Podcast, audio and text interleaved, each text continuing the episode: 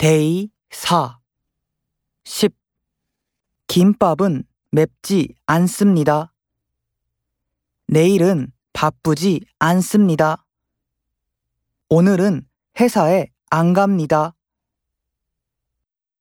김밥은 맵지 않습니다. 내일은 바쁘지 않습니다. 오늘은 회사에 안 갑니다. 김밥은 맵지 않습니다. 내일은 바쁘지 않습니다. 오늘은 회사에 안 갑니다.